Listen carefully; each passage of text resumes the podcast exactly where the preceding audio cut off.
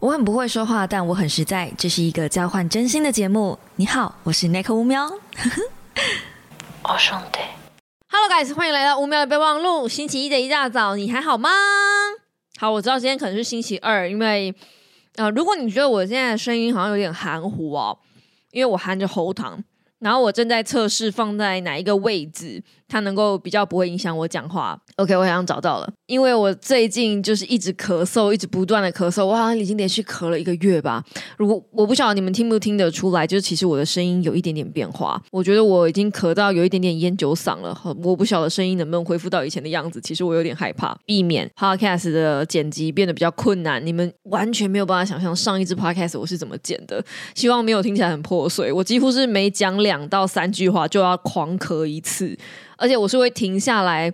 退到旁边大咳嗽的那一种，觉得为了我的喉咙嗯健康起见，我把 podcast 延后一天，然后也为了今天要讲的这个主题，我深思了很久，到底要不要讲。但是呢，我觉得以一个说书人的义务跟责任，我应该要说。在我正式进入今天的主题之前呢。我想要先跟大家介绍一本有一点点恐怖的书，我等下会拿封面出来给大家看一下。就是如果 YouTube 的孩子们看影片版的，你们如果会害怕的话，我拿远远的好不好？这样子，这一本书叫做《鬼话连篇》，鬼是诡计的鬼，画是画画的画，然后连是连续的连，篇是一篇两篇的篇，鬼话连篇。我跟你们说，这一本书。二零二三年年度必读推荐，你们知道我一定会在二零二三年选一本年度必读的小说嘛？就是在那那十本我选的年度必读里面，会有一本小说，我今年可能会选到两本，但是这一本一定会进入我的年度必读推荐了。然后呢，我这一本的阅读体验，整个阅读体验是非常非常精彩跟。嗯，算是刺激，对，很刺激，因为我用的是电子阅读器。那电子阅读器它每次翻页的时候，你下一页就是你下一页会出现什么，你都不知道。可是如果你今天买的是实体书的话，你可能隐隐约约从纸张的背后可以透出来，你大概会有心理准备，下一页会出现什么东西。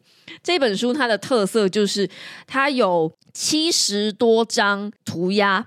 就是真的是图画，所以它嗯小说可是是图文小说，应该可以这么讲。它的故事老实说非常老套，你能想象到的那种感觉，就是一般的那种恐怖故事会出现的轮廓大纲：老宅，然后有一户人家新搬进去啊，有没有欧美式传统设定？然后小孩子会看到一些不应该看到的东西，然后开始画画啊，然后这个小孩子的画会出现一些很诡异的画面。哎，这个设定大概可以找到两百部，好，可能没那么多，但恐怖电影你可以想象到的，就是类似那个套路。那为什么在这个套路底下，我还是觉得这本书很好看呢？一来是因为这一次的阅读是我跟老公一起两个人同时同步进行，一起进去看，然后刚好很刚好就是呃一个周末的晚上，我在看，他也在看，然后我们进度差不多，所以第一次是那种看到一半，然后我们。呃，谜题揭晓到，比如说中间有一点点线索，我们会停下来讨论说，哎，所以你觉得现在发展是怎么样？哎，我觉得就是，我觉得发展是怎么样？那你觉得会是发展是怎么样？甚至我们会讨论到底有没有鬼，因为有一些鬼故事，你们知道最后是没有鬼的，最后是人在装神弄鬼嘛。那或者是有一些叙述性轨迹，可能嗯。事情并没有想象中的那么复杂，只是因为作者用一些叙述性轨迹的方式去调包、去调换时间的先后顺序，或是调换试点，让你觉得哦，看起来好像很恐怖。有很多讨论的空间。那也因为是这样，所以我们两个人有点像是体验到了一边阅读一边推理这样子的过程。所以我觉得这本书非常好看。虽然我觉得阅读的过程有加分不少，但它整体的阅读体验还有它最后的谜题揭晓什么的，我是蛮喜欢的。整体都在套路里面，但是它有出现套路以外的一些。巧思哦，非常适合拍成电影的一部恐怖小说。嗯，而且我觉得看到最后你不会觉得很可怕，诶，还是会，我不知道，因为我看到中盘的时候，我大概就已经心里有底，就是推测已经在推敲最后的结果了，这样子。反正我中间因为我没有被作者骗到，所以我中间就已经大概推测出来，呃，凶手大概是怎么样子，凶手大概是谁，然后可能会是什么样子，然后慢慢我就去修正我的答案，因为会得到越多的线索嘛，最后就发现，哎，我的答案是正确的，这样，耶，我找到凶手了。然后就是看最后的解谜篇，这样。所以我其实很喜欢看这种有点悬疑的小说，因为。我自己是当侦探的那种感觉，有点像是在玩剧本杀或者是呃推理游戏那种感觉吧。反正这本就很推荐大家看《鬼话连篇》。下个礼拜在 Podcast 我会完整爆雷这一本书。如果你不敢看，你真的真的是一个人住，然后不敢看恐怖小说，不敢看这类型有悬疑类型的小说的话，等我讲没有关系，因为下个礼拜我会完整爆雷。但是这个礼拜我会希望。有一点时间的孩子们可以去找这本书来看，因为它的翻译也翻得非常非常好，这样，所以就是希望大家先去把这本书找来看完。那下礼拜我就会。嗯，不保留的完整暴雷这一本书了，然后它的封面真的很可怕。我我现在哦，我我每次就是就是我的那个电子阅读器，因为会待机那个小说的封面嘛，所以我都要切出去换别本书，有够惨的。我现在就真的真的这本书真的是嗯汤呢，那个出版社人家原神人家唔汤啊那种，哦，真的他们可以选任何一张图，他们就偏偏要选那一张当封面。真的是哦，有够坏心眼的。好，那我们今天要来骂作者了，那骂书了。其实我很久很久没有嗯想要认真的批评一本书了，因为我知道写书不容易，然后我也知道做影片做 podcast 不容易，就是都是时间都是成本这样。那没有任何一个人，我相信啦，是没有任何一个人愿意花时间在创作一些很烂的东西上面。这应该是通则吧。大家如果在创作一些东西的时候，通常都是满心期待的去把它完成起来嘛，或者是内心有一些什么感想跟触动嘛。那通常我会骂一本书呢，就是我觉得它的价值观跟我不一样。然后我打那么多预防针，是因为我不想要随便的骂开骂这个作者，因为这个作者的第一本书曾经被我列为二零二零的年度必读。没错，他就是我在现实动态上说，我怎么会看到一个熔断的作熔断的作品？真的是熔断，就是他从第一本、第二本，然后到第三本的时候，我就觉得好像看到美股就是崩跌，然后再也回不来那种，很像我买了一张台积电，然后最后它跌成我不知道垃圾股票这样子，就只六百块只剩下六块钱这种感觉，就就 what the fuck。这种这种感觉，那我记得我印象非常深刻，我花了一个晚上把它看完，熬夜熬到四点半把这本书看完，我一点收获都没有。然后我还气得半死，我气了整整一整天。我本来那一整天就是想说，我要那用那，就是那个当下，我一直在想，说我到底要不要直接开相机直接录影？我如果年轻个五岁，我一定会干这种事。可是因为我现在不是这种人了，我就一直问自己，为什么我今天对这本书这么生气？是因为他真的花了我很多时间吗？是因为他害我熬夜吗？是因为嗯，这本书真的一点价值都没有吗？还是因为我觉得我看了这个人做了那么多的错事，所以我很生气，是因为这样吗？但是他自己在书名就写了，我不想活得正确，只想活得像自己。他自己在书名就写了，我不想活得正确哦。所以这本书里面翻开一定会一大堆错误做错误的事情吧？他自己也承认他自己做的事情不是对的，所以我今天指责他做的事情不是对的，那显得我很智障。书名就写不是对啦，书名就写我不想活得正确啦，那你为什么骂我呢？对不对？这不是很奇怪吗？是你没有看书名吗？我们不是这么不会看中文的人嘛，对不对？所以我不会指责今天他做的事情是错的，但是我自己觉得他做的事情确实是让人很不舒服。然后那个不舒，我就一直在问自己，那个不舒服感是来自于什么？因为今天这本书呢，它被包装成是一个比较像是激励自己要活出自己的这样子的类型的书籍，所以我会预期他可能做出一些不是社会规定的正确选项，而是自己归纳出答案的一个正确选项。那预防大家听不完，我先跟你们说，这本书完全没有得到任何结论。以前他的第一本书可能还会告诉你资本主义呀，或是呃有一些学到一些东西。他的第一本书里面虽然他有讲一些他的日常生活，可是他有运用一些就是掉书袋的部分啦，所以我会觉得哦，我可以学到一点什么。可是这本书我看完，我真的只有四个字：干我屁事！你得出你的正确答案，然后呢，那是你的正确答案，所以。关我屁事！对于我来说，这些答案不适用于我身上啊！你、你、你、你归纳出的这样的一套结论，在我身上不适用。那我为什么要花那么多的时间去看你做这些事情呢？因为你做这些事情，所有你做的决定跟选项，我都知道那些坑我都看过，而且我不会去踩，就是我选择的都是 pass，或是我我想清楚了。我不会掉下去，他都选择跳下去，就就是描述他怎么爬出来。然后我就心里面想说，就是我不需要知道，因为我早就已经知道下去会是什么样子，上来会是什么样子。这就是我的结论，这就是我的大结论。那你想说，为什么要有一本书让你气成这样啊？哦，我不想活得正确，只想活得像自己。这个作者我还有见过他一面之缘，我们还吃过一次晚餐，我印象很深刻。那时候。我还有想要写书，他还鼓励我写书。反正总之，总而言之，之总而言，我们算是有一点点交情。那这本书总结来说，这本书到底在写什么呢？我直接念。那个时候我很气，很气的时候，跟我的朋友聊天，然后我打字的内容，因为他问我这本书到底在讲什么，我怎么会气成这样？我就说，我照着念哦。反正总结整本书的感想：抛弃了六年，对我。很真心的男人劈腿一个想要有女友的男友失败，用觉醒和成长的名义去国外一个人旅行搞三 P 也失败，流血回来学习自卫，最后在书里说我要找个人跟我交往。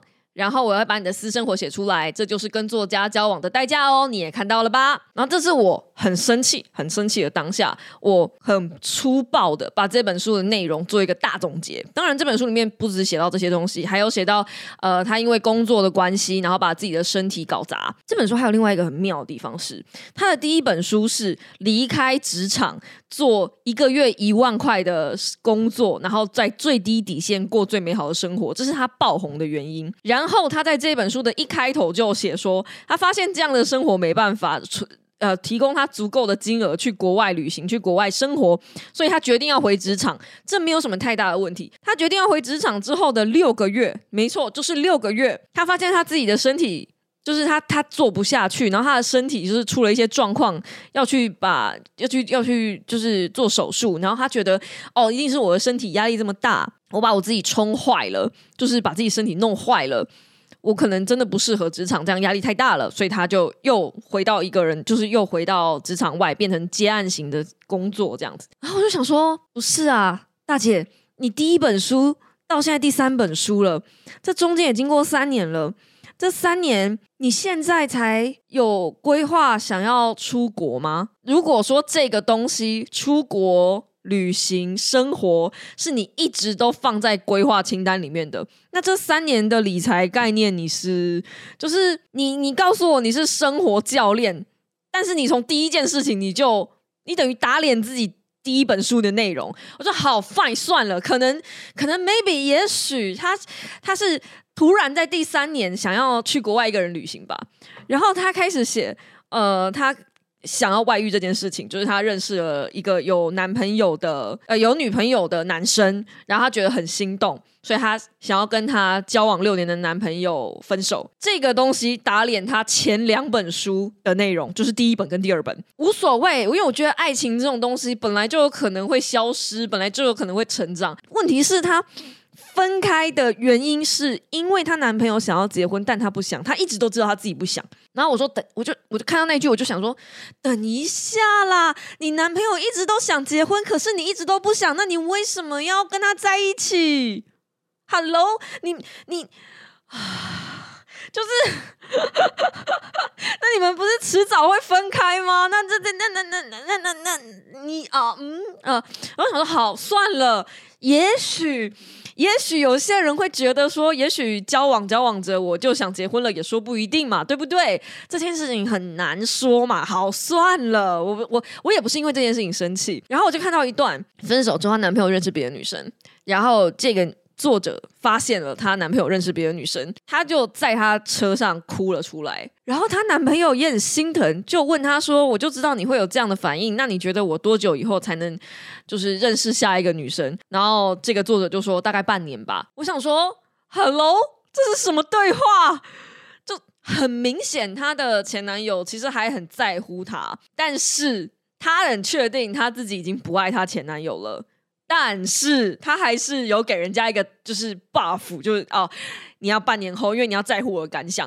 为什么我要在乎你的感受啦？就是如果我是男生，我是前男友，为什么我要在乎你的感受啦？Hello，我就这是一种温柔吗？我不懂，我我真的，我真的，我真的不懂。而且女生不是都说要要。女人迷不都很喜欢拿女女性自主，就是女性我们要自强，女性要就是你知道 be yourself 做自己，我们要就是你知道性自主，就是所有事情我们都要非常非常独立。那为什么扯到这一块事情的时候，你又去干涉人家要多久以后才能交女朋友？干你屁事！就真的是，我真的是，然后我几乎是到那一段，我就快快快要忍不住了，那我觉得。事情不可能再更糟了吧？哇，事情不可能再更糟了吧？然后我就看到他公开真有那一段，公开真有那一段呢，我也写的很过分。我承认我很粗暴，就是，嗯，就是他其实并没有说哦，你你的私生活我会把它写出来哦，这就是跟作家交交往的代价哦。我们为了我们为了不要去扭曲别人的话，我现在就把这一段话念出来，我们都不要断章取义，好不好？我。直接念，看到这里，你应该也会发现，身为作家的伴侣会有故事被写下的可能。这些书写不是为了揭露隐私、寻求判断，而是因为我相信这些故事带着人类共通性，透过文字的反照，有机会给人们陪伴与引路。这是我这辈子的使命，希望你也能支持。凭什么？你知道我在做书写练习的时候，就是很久很久以前，我阿姨跟我讲过。我阿姨是小学老师嘛，然后，嗯，就是我忘了，其实我忘了是到底是我阿姨还是我的国文老师就提醒我的，就是你不要忘了，文字是很有杀伤力的。为什么我一直不敢写书？是因为我知道，无论我写什么，我一定会写到我的家人，我一定会写到我的伴侣。我一定会写到以前跟我交往过的人。小时候我不懂这些事情，所以我会大言不惭的拿我前男友的事情出来讲，拿我呃身边的人事情出来讲，因为我觉得那些就是我经历的过我的经历啊，我在讲我的故事啊，就是我是主角，他们都只是配角啊。但游戏不是人生，人生不是游戏，他们不只是你生命中的配角，他们是你生命中很重要的其中一个碎片，即便他离开了你。现在的时间轴，但他有可能在用别的时空跟别的方式参与你现在的时间轴。你可能会因为书写的方式，别人可能因为你的文字，然后参透了里面对号入座或什么的，反正就是知道了那个是他，然后他心里作何感想？即便他身边的人没有伤害他，即便他身边的人没有当着面嘲笑他，但他心里作何感想？你永远不会知道他心里作何感想。在他的文字里面，很骄傲的写出说：“我那两个男朋友很大方，他们都。”呃，不是男朋友啦，就是我那那两个生命与我交叠的人都很大方，就是他们并没有呃，他们要看过写写你写过的文字里面是怎么样，很你可以写出来你的故事无所谓。你知道为什么无所谓吗？是因为你前男友根本不看你的书，你自己也讲了，你前男友根本不看你的书。为什么你前男友根本不看你的书？因为他害怕有可能被你的书里面的文字，哪怕你只是不经意的写下去的伤到，因为你永远不知道你说的那句话在别人心里会怎么想。我觉得我很气的一个部分是这个一个部分。好，接着接着接着是我很我我我我我很气嘛，就是那时候我在跟我朋友聊这本书嘛，我就说这本书真的超难看，史上最难看，就是真的是真的是哦，我气到一个不行，这样怎么会有人这怎么会有人这样写书，这样真的很难看，浩浩荡荡念了一大堆，就写了一大堆给我朋友，它里面讲劈腿，我也不是因为劈腿的事情在生气，因为。本来在恋爱，你就有可能会爱上别人。然后我就直接讲了，劈腿的事情我也做过，绿茶的事情我也干过。认真说，我也不是什么好东西。就是今天我们谈论到年少时期干过的蠢事，你眼前的这个人不见得是多干净，好不好？我就直接讲了，我也不见得是多么呃纯洁或怎么样，就是那些坏事情我也知道是怎么一回事，但是我不会很骄傲的写成书，然后跟大家说我坦白我的罪喽，你们看到我觉醒跨越喽。好，然后我会说 n i c o 可是人家书里面就没这样讲啊，他也知道他自己做的错事啊，他知道他自己不是活得正确的嘛。来来来来来，我们我们真的都不要不要去讲人家什么哎，一百七十六页，他们的离开是必须的，我必须要一个人走过这样的历程，才不会抱有期待跟依赖，历练自己的阳刚向性。去想去的地方，做想做的事情，想拥有的体验，我带着自己达到，而不是被动等待或用爱情换来。然后他把自己比喻成女神，把期盼的心思与时间全化为自主的行动。无论最终我们是否收获一位伴侣，女英雄们都可以是赛姬，忠诚自己的女女神。他没有说他自己做的是错事，他说他自己做的是女神的事情。然后我就跟我朋友说，我没有办法认同放在纸上用诚实跟觉醒包装一下就能把错的改成对的。他做的事情就是绿茶。我不是说他绿茶那些男生，他绿茶的是他自己的人生。所以我他妈就浪费时间在熬夜看一个绿茶的故事。我一直觉得自己不够好，环境不好。想透过外在的替换，成为心中最强的存在。当我著作卖的不好，我就想加入一家光鲜亮丽的公司，企图获得漂亮的头衔。当我觉得伴侣不适合，看见喜欢的对象，我就想依附到另外一个人身上。最后，当工作伴侣都落空，没有事情再让我依赖的时候，我就想换环境，以为到了远方，我就能自动收获全新的自己。这不是绿茶吗？嗯，你也可以说是逃避型人格啦。我甚至不想贴标签纸，我都是用废纸在在 mark 起来，而且我也没有在阅读的过程中我没有 mark 任何东西。我是因为要念给你们听，我才把那些页数用废纸夹起来的。所以我不喜欢这本书。但是这本书有没有人喜欢？有。接下来的一个星期，你们估计会在社群上看到很多人都称赞这本书非常的诚实，非常的勇敢，甚至出版社建议他拿掉部分内容，但他不要，他就是要放进去。为什么呢？因为他认为女生是有呃自主权去面对自己的身体，无论是第一次的性行为，或者是第一次的自慰，第一次的三 P，无论你想做什么，你都有自主权去面对自己的身体。对，没有错。但是那跟活得像自己有什么关系？就是我不认为，我一直都不认为，我需要真的实际去做那些事情。然后我才能去想象那件事情对于我的影响，就是爱自己，跟我去任意肆意的做我想做的事，然后在这中间伤害了，可能伤害了这中间跟我相处的人，无所谓，没有关系。我不认为是这样子，我不认为这是活得像自己。如果这是活得像自己，那真的就是个王八蛋呢，或是绿茶婊哎，就是我不认为这些东西诚实有什么好处。就像我也不会跟大家讲我以前做的那些错事情，为什么我会知道？因为我就是从那些历练的过程中，我知道那些东西是错的。这样我要怎么样？呃，把这一些东西浓缩，就是经验，我可以不用那么粗暴的跟大家讲说，哦，我可能有外遇，哦，我可能呃有过三 P，但是失败了。我可以不用这么粗暴的去做，去去描述这些事情。我可以告诉大家说，我遇到了什么样的事，我遇到了感情上的创伤，我遇到了感情上的迷惑。我在两个人之间，我没有办法抉择，我不需要把人名写出来，我不需要把细节写出来，我只要告诉你们我那个时候的挣扎，为什么我离开他，为什么我决定选择另外一个人，跟另外那个人在一起，因为原先跟我在一起的伴侣可能会揍我。因为原先跟我在一起的伴侣可能不珍惜我，我找不到理由，或是我感受不到他爱我了，那个爱已经消失了。那所以，我决定跟另外一个人在一起。然而，我做的错事就是我并没有当下的告诉他说，我们不要再浪费彼此的时间了。我那天在社群上看到有人转发吴康仁写的一句话，一段话，就是关于外遇这件事情、出轨这件事情。吴康仁说。如果爱上别人或已经不爱了，能否早点讲呢？我们两个人之间相处是彼此时间的交换，我觉得是非常珍贵的。你愿意把你的时间给对方，对方也愿意把他的时间给你。如果你觉得没那么爱了，想拿回某些自主权，我认为是可以讲的。不要去伤害那个为你付出时间的人，不要打了对方一巴掌之后才说抱歉。我觉得吴康仁这句话讲的超级好，因为书中有一段话是前男友跟他说抱歉，就是耽误了女方六年的时间。然后女方就很生气，作者就很生气，说：“我也付出了六年啊，是只有你的六年比较珍贵吗？”等等的。我心里面想说，如果当下是我，我会很认真的跟对方道歉。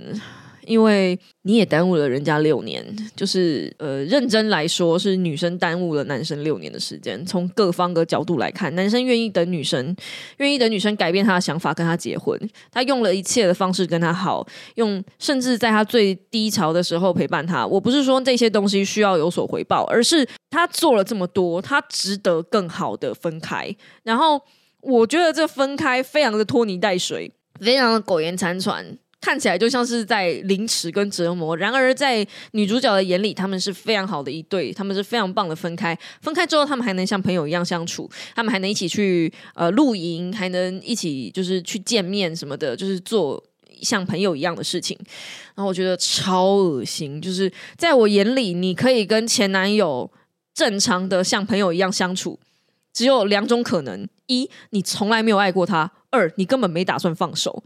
无论是哪。的原因，你还可以继续跟这个人做朋友，都很恶心。而且两方这个这个心态是两方哦，不是只有单一方的哦。因为如果你真的很爱对方，你们两个人现在的关系改变了，应该是会痛彻心扉的。每一次见到对方都会遮一下的那一种感觉吧。没有中间那个疗伤期，就是稍微不要见一下。我也有一两个，就是跟前男友还能够当朋友的例子，但是我们中间都有大概一年。两年甚至是五年以上是没有讲话的，之后才联系上，因为你需要一点时间让伤痕结痂吧。你们能够当下马上就继续聊天，那表示根本没伤痕啊。然后在我看起来，就是那更妙的就是呢，有女友的外遇男，他一开始也根本没有想过要跟作者在一起，可是他聊。天聊得非常开心，就是撩妹聊得很开心。他自己也承认他对作者有感觉，但无论如何他都不可能离开他女朋友。那我觉得这个男生应该要一开始就把这件事情讲清楚，不要让这个东西还有继续瓜葛，就是都有问题啦。就是我到底在看什么啊？这样就一锅一锅大乱炖，大家都做自己，然后都没有想过在这样子的过程中可能会莫名伤害了谁。那我觉得在这本书这个故事里面，你知道最可怜的是谁吗？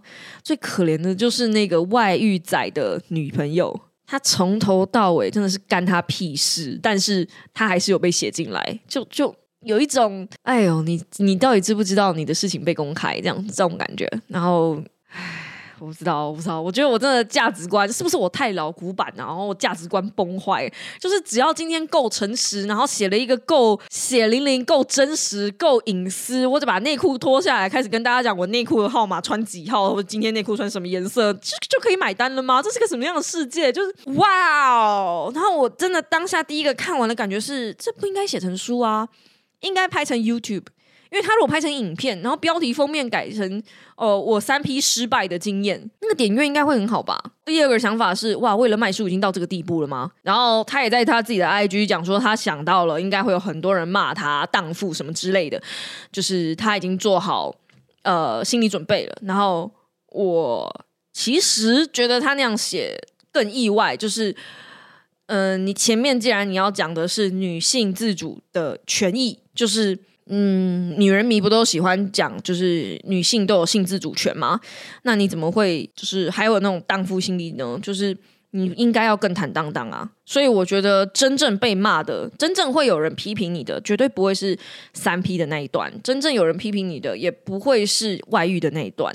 我觉得最让我不舒服的就是那句话，他不是在绿这些男生。他是在绿茶他自己的人生，然后他是人生导师，好恶心，好恶心，非常不推荐大家看这本书。那那时候我在我的 IG 上晒书的时候，就有小猫说很希望我讲这本书的说书。那我觉得我应该是不会浪费时间做这本书的说书了，因为我已经在 Podcast 把它骂爆了。我是希望这个小猫能够呃。就是来看看影片，来看看 podcast，因为我知道有一有一挂的小猫是不会看 podcast 的。嗯，当然，如果拍成说书，我知道点阅会更好。可是我真的不想浪费时间去做一本真的很烂的书。诶，它即便也许能够换来五十万甚至是八十万的点阅，我都不想诶，因为就是烂呐。我为什么要就是浪费时间讲这个呢？我我我花一个。你知道我做一本说书可能要三到四天，甚至是五个工作天，然后现在还要请人帮我后续收尾什么的。那每一个说书的影片后面的成本就是非常非常高诶，我为什么要花一个很高的成本去骂一个绿茶？有够不需要诶，我们我们。花一点时间去看好书不好吗？而且你知道看烂书的，就是我每次在骂烂书，最后的效益是什么？就是大家不会去拿起来，然后我也会得得罪出版社，得罪作者，就是没有任何好处。所以我不会再做任何骂书的行为。但是为什么我今天做了呢？因为这本书真的太烂了，就。不是只有对岸的书会是烂书，真的台湾也会有烂书。然后我真的要跟大家讲说，不要再看这种，就是啊，我我我以前会跟大家说，不要看那个封面有手写字的书籍。对我现在突然发现，封面不是手写字也蛮可怕的。书名稍微看一下，这样子就是封书名，如果真的真的太嗯嗯那一个。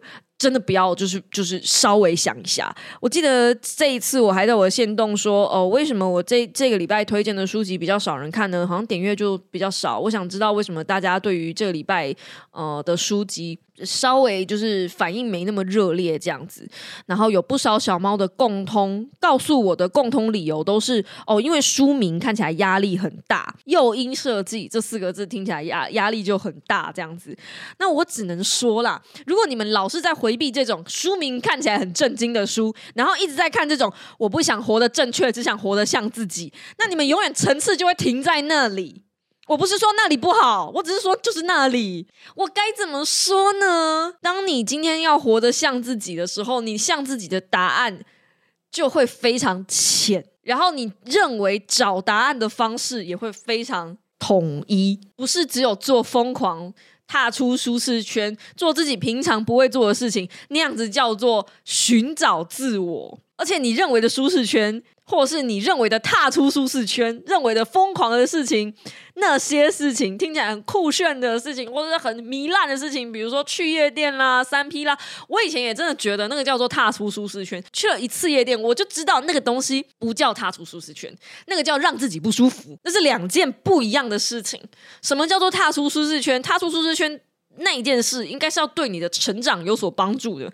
我不是很确定跟两个帅哥对自己的自我成长有什么帮助。你能活到什么人生经验？你能在那次性爱之后，除了高潮、除了爽、除了流血以外之外，你还能得到什么比较长久、隽永的帮的成长？我说的那个成长，可能是真的，literally 对你的人生、对你的智慧、对你的理财，或是。任何有实际上层面上的成长，我不是很确定有没有，因为毕竟我也没有三 P 过嘛。Who knows？但也许有，但我只是说，大家把“踏出舒适圈”这几个字想的太那个了。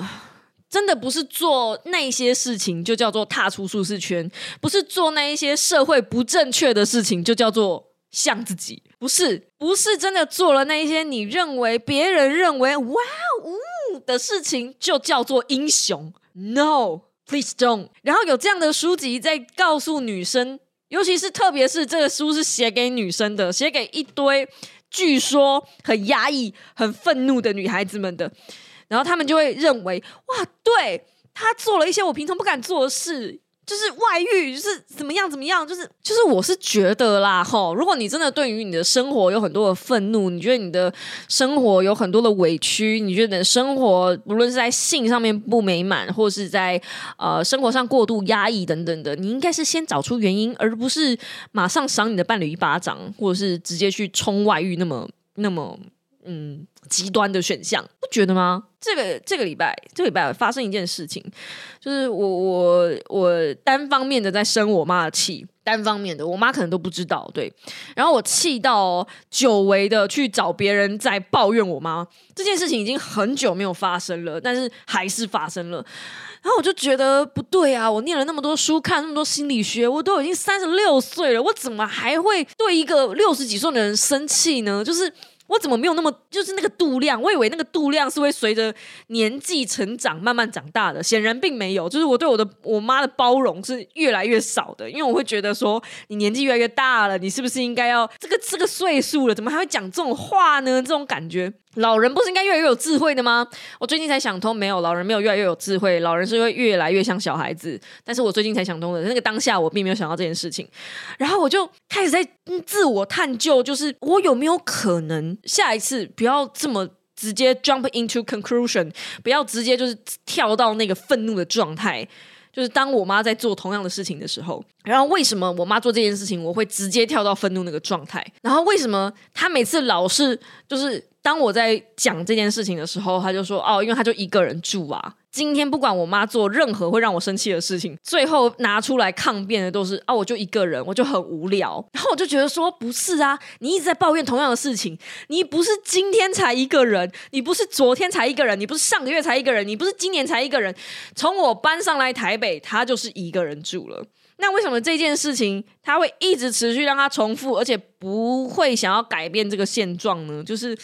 可以去参加一些活动啊，去上课啊，去认识人啊，然后交朋友啊，安排活动，就是不知道我也是一个人啊，然后我也是想办法让我自己多参加一些活动，充实自己的生活，改善的身边的关系，然后甚至去上健身房等等的。就是你不要只是在抱怨现况，如果你只是在抱怨现况，你永远就是一个愤怒的女人，愤怒而且绝望的女人，那你只会停留在抱怨这里。也不是不去抱怨，去行动，就直接做那一些事情，然后或是你把你做的很多光怪陆离的事情，用一个东西包装，觉醒就可以。这个叫做女权自助餐，这就是为什么我这么生气的原因。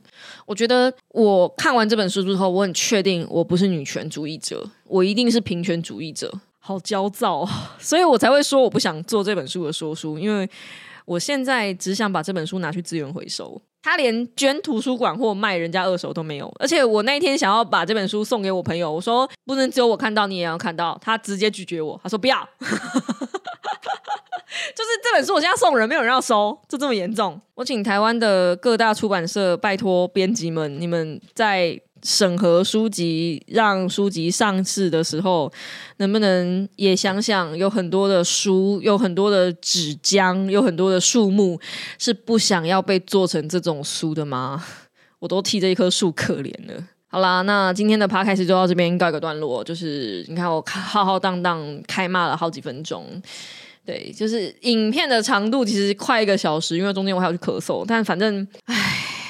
真的，真的不要好！我再说一次这本书的书名哈，我不想活得正确，只想活得像自己，千万不要买，非常难看。然后，如果你身边有朋友在看这本书的话，告诉他这些盲点，这些也许他会被书感动的时候，你可以用这些论点跟他讨论看看，他们觉得也许是对的。我我我今天讲的这只是我的感受，好吧？我的意见，我的感受，我觉得这本书很烂。但如果你觉得这本书很好，你就觉得这本书为女生发声，然后女性觉醒，为什么不行 n i c o 为什么不行啊？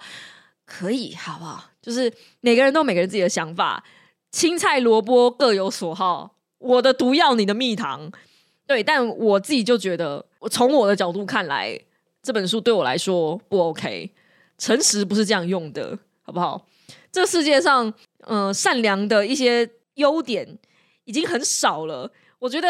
温柔已经快要消失在这个世界上了，拜托不要连诚实都扭曲，OK？不要，好不好？如果你觉得没有，如果你觉得，哎，这作者写的很棒啊，他很勇敢的面对自己呀，Fine，OK，就不要跟我吵架，不要，不要，不要，不要试着来说服我，因为我对于这本书的概念跟想法就是这样，我不可能扭转，就是我我没有任何一页可以扭转这个我对于他的想法。也许你有什么你的想法，很棒，Good for you。